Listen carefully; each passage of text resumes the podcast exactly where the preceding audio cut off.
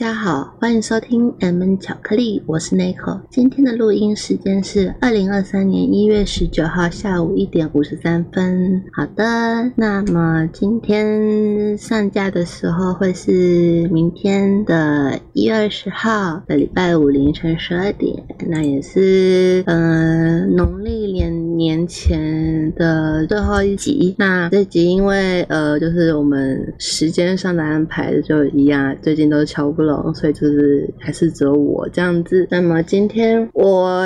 先进小测验。那小测验的题目是：当你心情低落的时候，你最喜欢听什么样的音乐？A. 古典音乐，B. 爵士或蓝调音乐，C. 流行音乐，D. 摇滚乐。那我的话话会选择 D. 流行音乐。好，那答案一样在节目最后公布。那今天的主题呢，是我有跟 Miki 讨论了，也稍微讨论一下今天我想聊的主题。那因为他上一集分享了他自己的专属于他自己的人生爱情歌单嘛，那就是有没有讨论说，也许我也可以分享我的。但我后来想一想呢，我其实对于我的人生爱情有关的歌单好像没几个，我反比较多的是非爱情类的歌单这样子。那就我就想到就什么就推荐什么这样，反正是推歌。嘛，然后搭配小故事。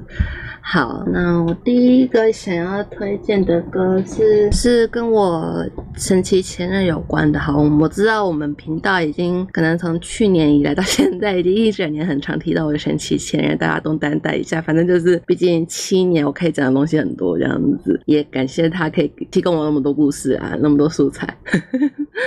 那第一首歌是叫做《别找我麻烦》，是蔡健雅的歌。那这首歌我会推，是因为那时候是我们刚在一起的时候，然后因为那时候我刚换智慧型手机，对对，就是就是呃，老人如我呢，就是大学的时候才有智慧型手机，就是在之前都不是智慧型手机这样子。那就是有了智慧型手机之后，就比较，然后又交了男朋友，比较会把想要把想要把他。的手机号码弄得比较特别啊，就来电铃声什么都想要去设一轮这样子。好，那时候就问他说：“啊，有没有什么喜欢的歌啊什么的？就是我可以把它弄成我的专属音乐，就是他来电打铃这样子。”那他就跟我说了，就是他最近他那时候很喜欢听蔡健雅的《别找我麻烦》，这样就是他觉得这个这首歌很轻快，然后就是嗯，就是听了之后心情会很好这样子。那后来我甚至就是习惯到，因为我会赖床。然后就是赖床的时候，就我一开始赖床，就是听到他的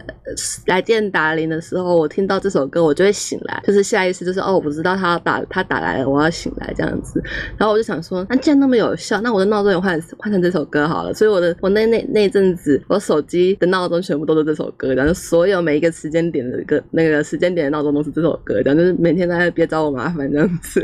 好，但但现在没有，现在没有，现在没有了。对我我也只记得那个乌云乌云快。走开，这样子。其他的我都忘记了。好，这是我的第一首歌的小故事，有点废。反正就是，嗯，你知道怎么讲？嗯，也许我可以一直听重复这首歌，还有个原因是因为我可以，我可以重复吃一样的东西。就我们本来很久以前有讨论过，要跟 Minky 讨论过的，本来是要分享我们彼此的饮食习惯这样子，但那一集没有录。呃，对，后来就是扼杀于襁褓之中这样子。那我有一个饮食习惯是。我可以，我只要找到好吃的东西，我就可以一直吃，一直吃，一直吃。我可以三餐都吃一模一样的东西，然后连续每一天、每一天、每一天，可能就是好几个月这样子。像我之前，我们我之前建筑系的时候，我会有评评图嘛，我们有收图，就是评，就是要类似公开报告我们的作品之前，会把图模图跟模型全部收到一个小房间，那就会有期限，有 deadline，那我们必须要在 deadline 之前把所有东西全部赶好，所以就变成是可能。前一周或前两周就是会很忙，那我可以至少至少前两周我都可以吃，每天都吃一模一样的东西。例如，呃，我那时候很喜欢吃拉雅的苹果茶配卡拉鸡腿堡之类的，反正就是每一天三餐都吃，就是礼拜一早餐、午餐、晚餐，礼拜二早餐、午餐、晚餐，甚至宵夜我都可以吃一模一样的东西这样子。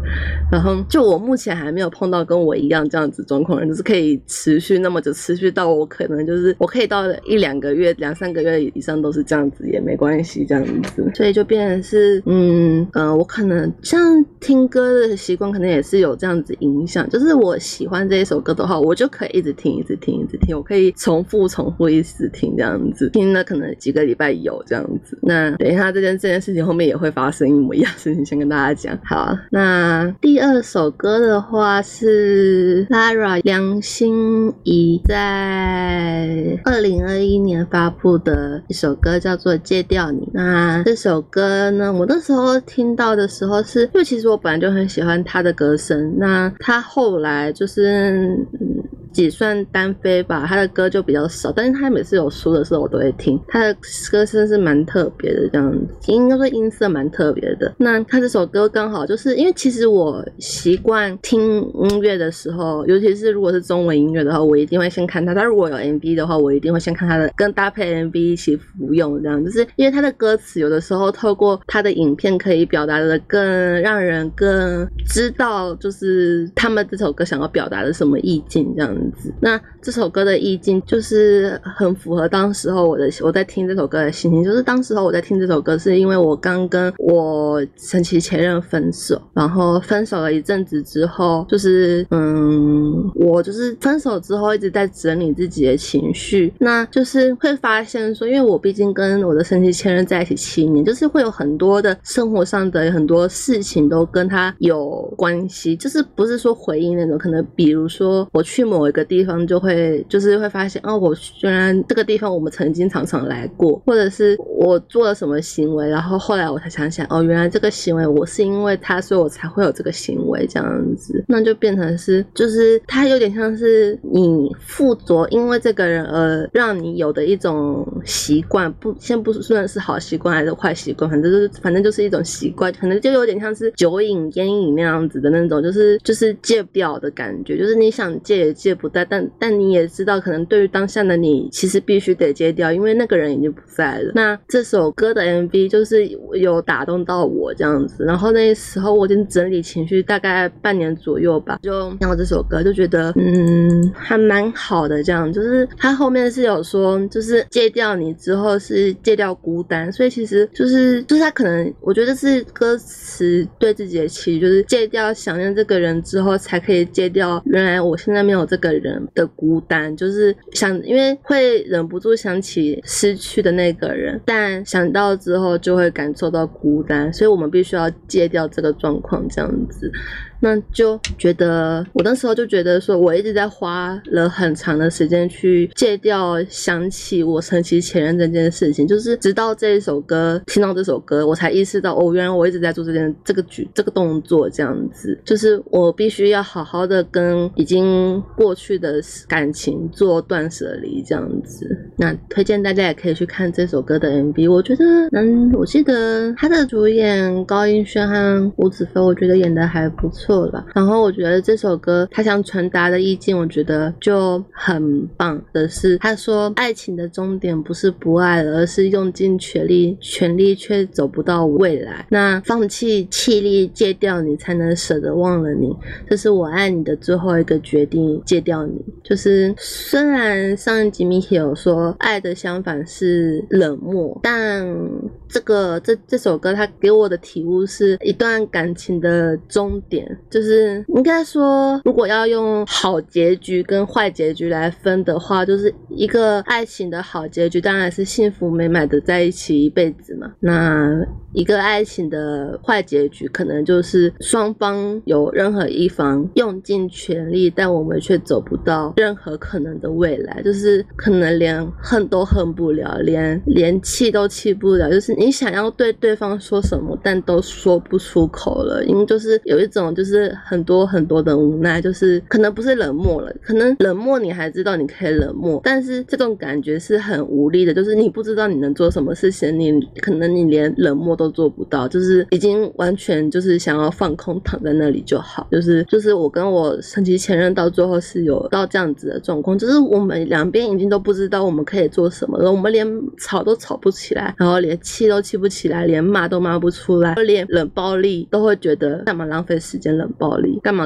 浪费时间冷漠这样子？那就这个这首歌还蛮好听的，就是献给还很多还在失恋当中还走不出来的朋友们这样子。然后再来一首歌是告五人在二零二零年发行的《同样一个你》。那那时候我会听到这首歌呢，是这比刚刚那个再早一点，刚刚那个是分手一年后，但这个是我刚分手的时候听的歌，因为我是二零二零年分手的嘛，就听到同样一个你，就是他的歌词最打动我的就是一开始的歌词的部分，就是失去的跟爱着的，他们都是同样一个人，那就是很打动我，就是问我我失去的跟跟爱着，还有可能甚至是我，其实我们都是同样的，那同样的就是让我很难过，让我很难受，我一直等和一直追寻相同的际遇，可是我们却没有任何缘分了。那我记得我那时候很夸张，我那时候好像我也是每天 loop 这首歌就当催眠曲来听这样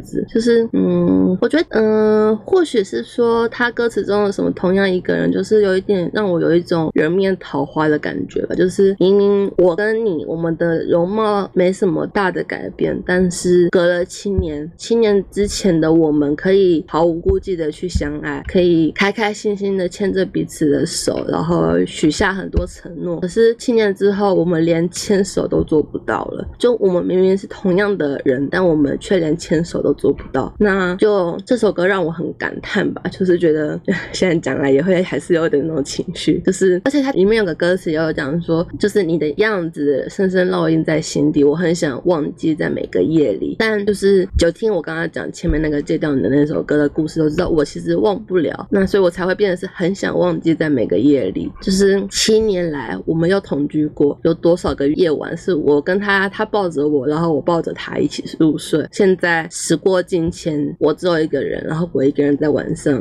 我什么事也做不了这样子。那这首歌后来有让有启发到我写一篇文章，就是他这首歌他最后的歌词是我为自己留下的空白是一处隽永的释怀，就是我后来就拿空白这个词当做我的一张篇文章的标题。那篇文章是我写，就是写说我跟我神奇前任分手的事情，因为我们的共同交友圈当时候几乎可以说是完全重合，那就变成是我那时候会想写，是因为我我想要对我，如果假设我有下一任的话，我希望可以对他负责，就是我不希望就是我跟我的神奇前任分手，然后我不公布这件事情，然后结果我哪一天就是我的我们的共同好友，我跟我神奇前任的共同好友发现我跟别的男生在一起之后，误会我跟另外一个男生是不是就是搞不正常的关系这样子，所以我不希望我的下一任未来的下一任有任何被任何的负面揣测，所以我希望就是剖这篇文章，告诉我们的共同好友圈，就是我们就是两清，就是各过各的生活这样子，算是这首歌带给我的一个灵感吧。那再来的话是想推荐的歌是二零二零年有一个团体叫寻人启事，是他们所演唱的歌《我巨大的悲伤》。那我觉得这首歌非常推荐大家去看他们的动画，他们的动画非常简单、浅显易懂。那这首歌跟感情没有关系，也不是说完全没有关系，它跟亲情有关，但它有提到亲情，但是我觉得它跟爱情的关系可能比较薄弱一点。就是它这个故事是在讲说，就是你的这要怎么讲呢？就是像我，我最我这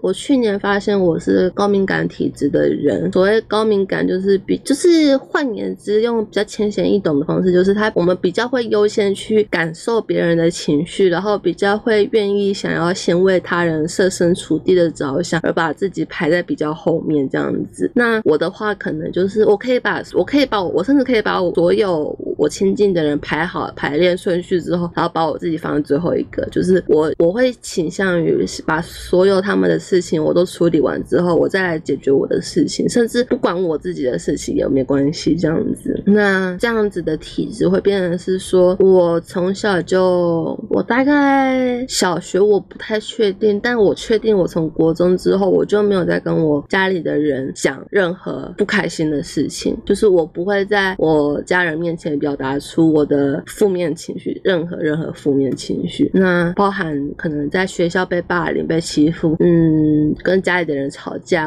家里的人骂我什么的，我都不能回嘴。我们家是不能回嘴的。那嗯，我妈的个性比较呃。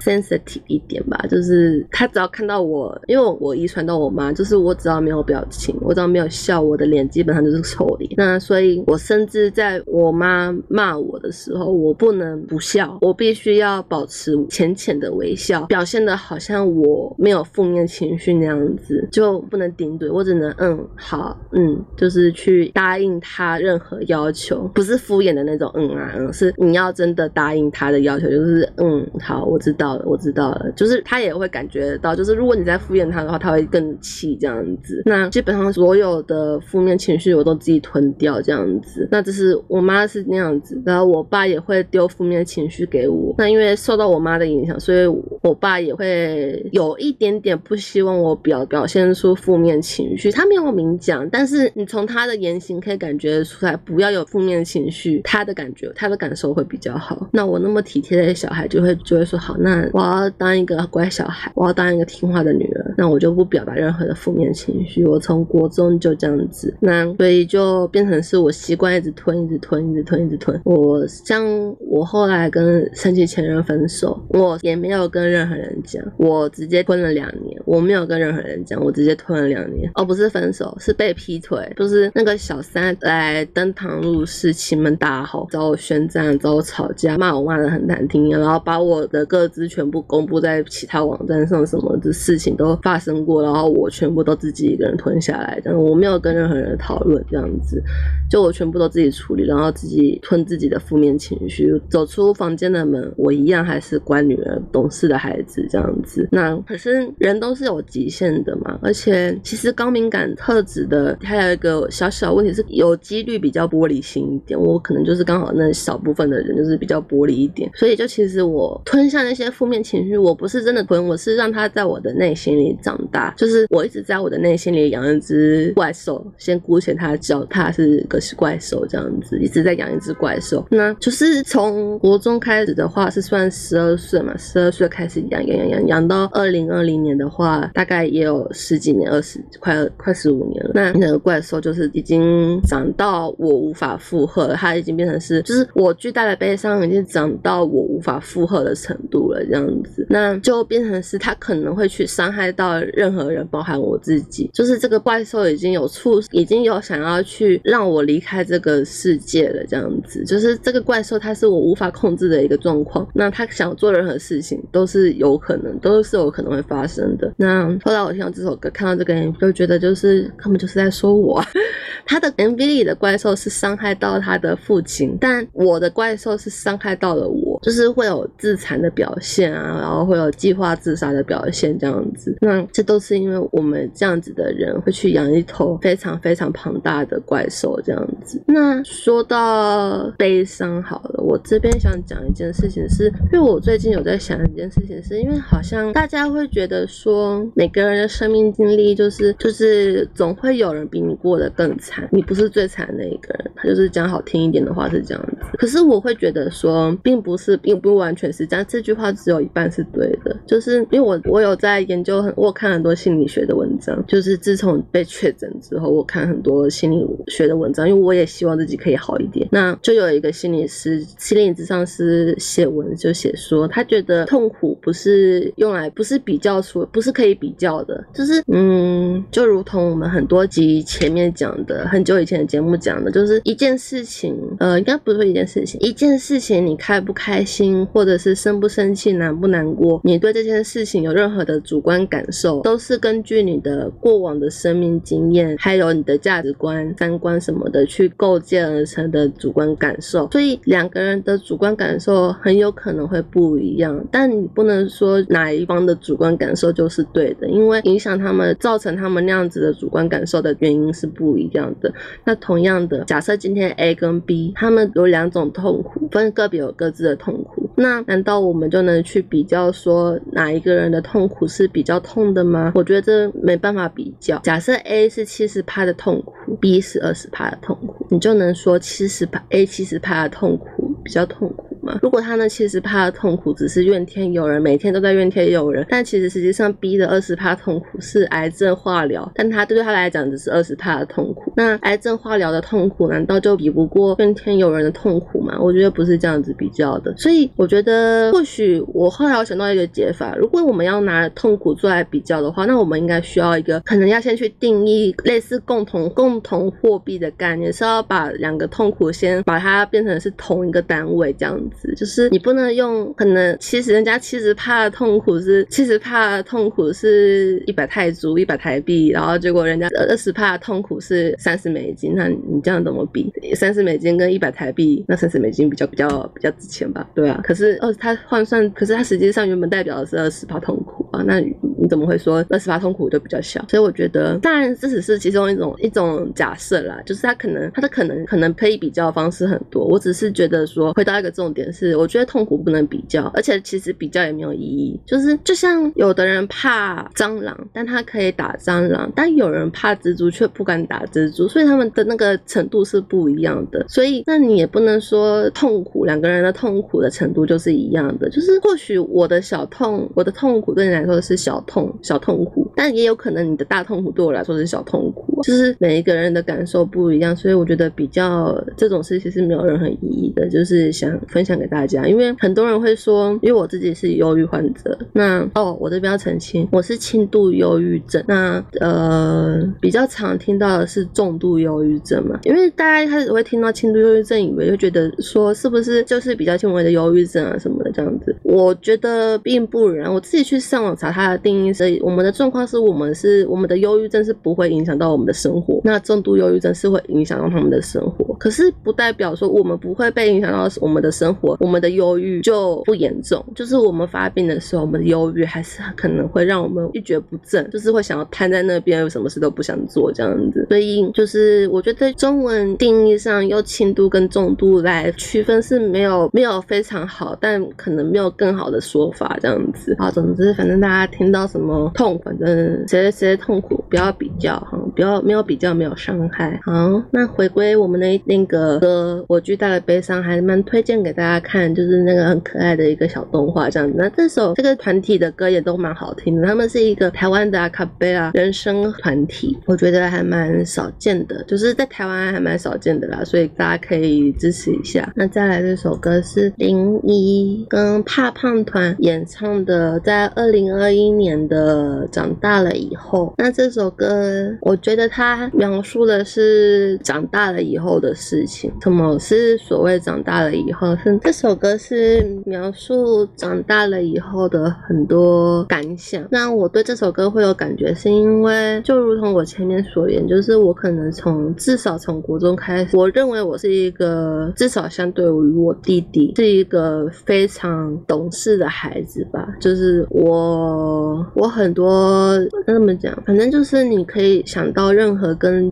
乖乖巧懂事的小孩会做的事情，我基本上都会做这样子。那这造就了，就是我可能很小，就是我的童年至少仅止于国中吧。那开始长大了以后，就是会勉强自己去做很多事情。他前面就有歌词写到，长大了以后开始走弯路，希望每一个转角都有人欣赏。只要刻意迎合，懂得伪装，就能成为别人眼中完美的模样。就我一直想要去符合别人的期待，一直想要去迎合别人，一直想要去得到别人的认同。直到最近，我还在寻找答案的人生课题这样子。那这首歌，我那时候也是，我那时候好像从二月开始，去年二月开始听，听到今年去年六月吧，就听着听着听，每天都在听。他每次听，每次哭，就会觉得自己的童年很短啦。哦我对我的童年也没什么记忆这样子。那就可能不是只有我有这样子的感触吧。我觉得大家多多少少都会有这种长大了以后有很多呃勉强自己的时候发生这样子。只是我比较可能早了一点点，或者是我也不知道晚了一点点吧，或者是怎样。Anyway，反正就是这首歌就是献给很多在各种环境下被迫长大的听众吧。就是希望你们都可以遇到我。其实，嗯，我前几天看到一个小漫画吧，就说，嗯。我们都是在爱情中找寻理想的父母，在理想的爱情中才能变回孩子。那我们的原生家庭就是我们的现实父母，现实父母带给我们很多现实上不合理的要求、不合理的对待。那这造就我们有很多不好的回忆，所以我们抱持着这些不好的回忆去寻找感情，找寻理想的父母去解决、去弥补我们这些缺憾。那如果假设有一天你找到了你的理想父母，你的理想的另一半，他可以弥补你们这些遗憾的话，我希望我自己也这样期许，就是希望我们都可以不要让这样子的另一半、理想父母有更大的困扰吧。就是很多时候，可能假设你以前很常被你的家人不认同，那可能后来你跟你的另一半在一起了，然后他可能只要有一些事情没有事先跟你讨论，他可能忘记跟你讨论了，你就生气。但可能实际上你是在气当出不认同你的家人、你的原生家庭，你的潜意识会连接到这样子的关系，会以为你的另一半是不是跟他们也一样不认同你？但实际上可能不是，他可能就是你们要讨论说到底发生了什么事情，到底为什么他会忘记跟你讲这件事情？也许他不是真的不认同你，那你也可以借这个机会把你在意的点跟他讲说，我会我会生气是因为我觉得你是不是跟我父母亲一样不在乎我，我害怕这样子。尤其是有的时候试出一下自己的软肋，我觉得并没有不好，这样你可以才能更这样怎么讲以退为进吧，然后才能更让彼此更了解彼此的点，就是雷点在哪里这样子。好啦，那就是这首歌，我希望我希望大家可以一起成长吧，我们一起互相成长。好，我要推荐的最后一首歌是蔡依林的《玫瑰少年》。这首歌，这首歌我觉得是她当年有得奖了，我记得好像什么年度最佳歌、年度歌曲还是最佳歌曲什么的，忘记了。反正就是这首歌，嗯，这首歌的 MV 也可以看，是一一出舞蹈 MV。我觉得它主要是它的歌词，把它的歌词写的蛮好的。毕竟我记得是，我记得清风写的还是五月天写的，反正就是其中一个人，他们都是蛮会写写歌词的。那九令是有说，就是嗯，叶永志，叶永志提醒了他，是任何时候他我们都有可能会成为少数。那我会觉得这首歌很棒的原因，是因为我前面也有提到，我其实小时候有被霸凌过，有被欺负过这样子。那嗯，我是我那时候是就读台北市一个还蛮有名的国中，就是升学率还蛮好的国中这样子，前几名的，就大家小心，不要想不开，把小孩就送去那里哈。我跟我弟都没有好下场。就那时候，因为小孩子其实小孩子有的时候太聪明，然后没有得到正确的道德观念或三观教育的话，其实他他们很有可能会拿一些东西去伤害别人。例如，嗯，我那时候印象很深刻吧，我们那时候国中，然后我们有一个课文，就是那个有一个和尚，然后他跟一个渔夫在搭船，然后那渔夫就跟那个和尚说：“啊，你长了光头，然后又不讲话，就只会在那边冥想怎么的，然后只会念阿弥陀佛，是不是呃很笨啊，还是很没脑袋什么的？”然后结果结果那个呃僧侣就问他说：“你是不是知道无知这两个字怎么写？”好，我会这件事情呢是这个僧侣其实是在骂他骂那个人无知，这是我们那时候我们国文老师翻译给我们听的意意思，这样就是你知不知道叉叉叉怎么写？就是意思是你没有叉叉叉这样子。例如你知不知道修辞怎么写？一直你没有修辞。那那时候我们上完课之后下了课，然后我们除了僧侣这件事情之外，然后我们还学到一个词叫冒气就是形容别人很丑的意思。那就有很多小男生就跑来我我面前就跟我说：“哎，Nico 啊 Nico，你知不知道冒请这两个字怎么写啊？哎，Nico 啊 Nico，你知不知道冒请啊这两个字怎么写？”我那时候就很无奈，就很无语，就是就是你听得出来他们在骂你，可是你又不知道怎么回呛，因为他们就是拿老师上课教的东西来骂你啊，就会觉得很难受这样子。我从小字就写的蛮好看的，然后那那不是我自夸，每每个人都这样讲，就是我我自我后来高中也有帮忙写板书这样子，那就也有男生来呛我说：“哎，你要不要来帮大家抄联络簿啊？”我就说为什么？他说：“因为你长那么丑，字一定很好看呐。”我就说什么什么鬼道理？他说：“因为我们班上漂亮的女生字都没有很好看啊，所以你那么丑，你的字一定很好看吧？”我整个傻眼，你知道吗？就是觉得到底到底是在称赞我还是在干嘛？就是还是在讽刺我？我这个真的是听得火气都上来了，你知道吗？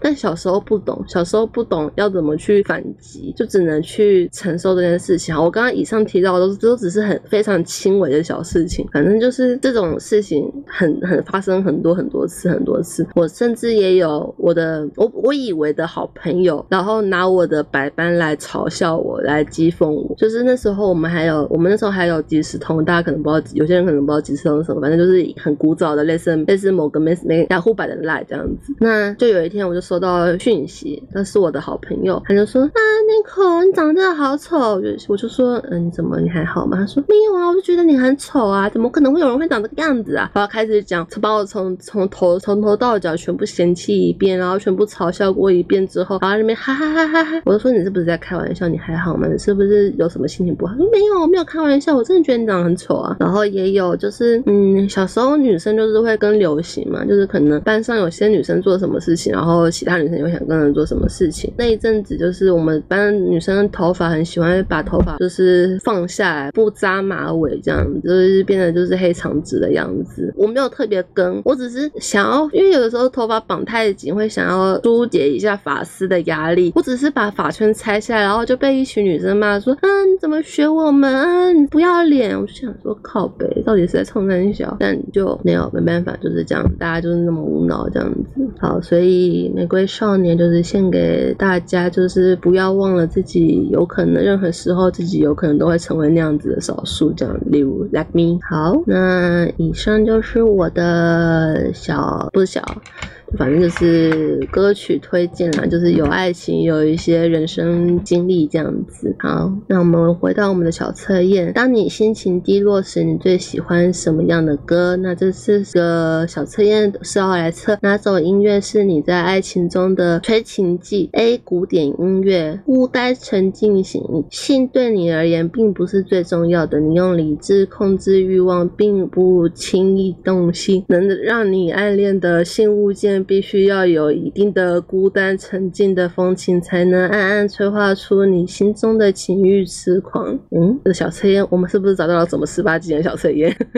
好，B 爵士或蓝调音乐，神秘性感型。当你遇上一个充满自信的人，性感火花也就跟着引爆。你中意的物件必须拥有自然狂野的气息，完全不经雕琢的性感，最好再带点神秘感，就能让你自动束手就擒。D 流流行音乐梦幻庆子型，你喜欢轻松自在的爱情关系，但你那过多的新幻想却不太切合实际状况。当出现一个有如梦似欢同样气质的人，其外貌又令你眼睛一亮时，你将很快的败在对方的牛仔裙或裤下。第一摇滚乐明星架势型，在爱情中你迷恋的是对方的魅力，对方必须先得到你偶像般的崇拜，无论美貌肌肉或美人聊。解的怪异才华，总之就是要拥有令你骄傲的优势，才能激发出你的情欲热度。呃，我刚刚忘记讲，我是我是 C 嘛，流行音乐，好，对，轻松自在，控自在比较好。好，小测验就到这里啦。我们的社区媒体有 Instagram 跟 Facebook，Instagram 请搜寻 M N 缺点秋口，Facebook 请搜寻 M N 巧克力。我们的 Instagram 和 Facebook 之后会有不定期的更新和活动，欢迎大家踊跃。有回应和参加，我们基本上都会看，也会回应留言，欢迎大家追踪。现在到 Spotify、Apple Podcast、Google Podcast、KKBox 上嗯搜寻 M N 巧克力，YouTube 频道名称是 M N 巧克力 M N 雀秋口就可以搜寻到我们节目。我们每周五凌晨十二点固定更新，希望大家多多订阅和追踪。欢迎大家到 Spotify 帮我们节目评分，到 YouTube 频道订阅追踪并开启小铃铛，到 Apple Podcast 的节目评论给我们五星好评，以及你们想跟我们说的话，我们们。会收集后，在每集结束后念大家的留言，并回馈我们对于留言的看法哦。好，那我们今天节目就到这里哦，大家拜拜。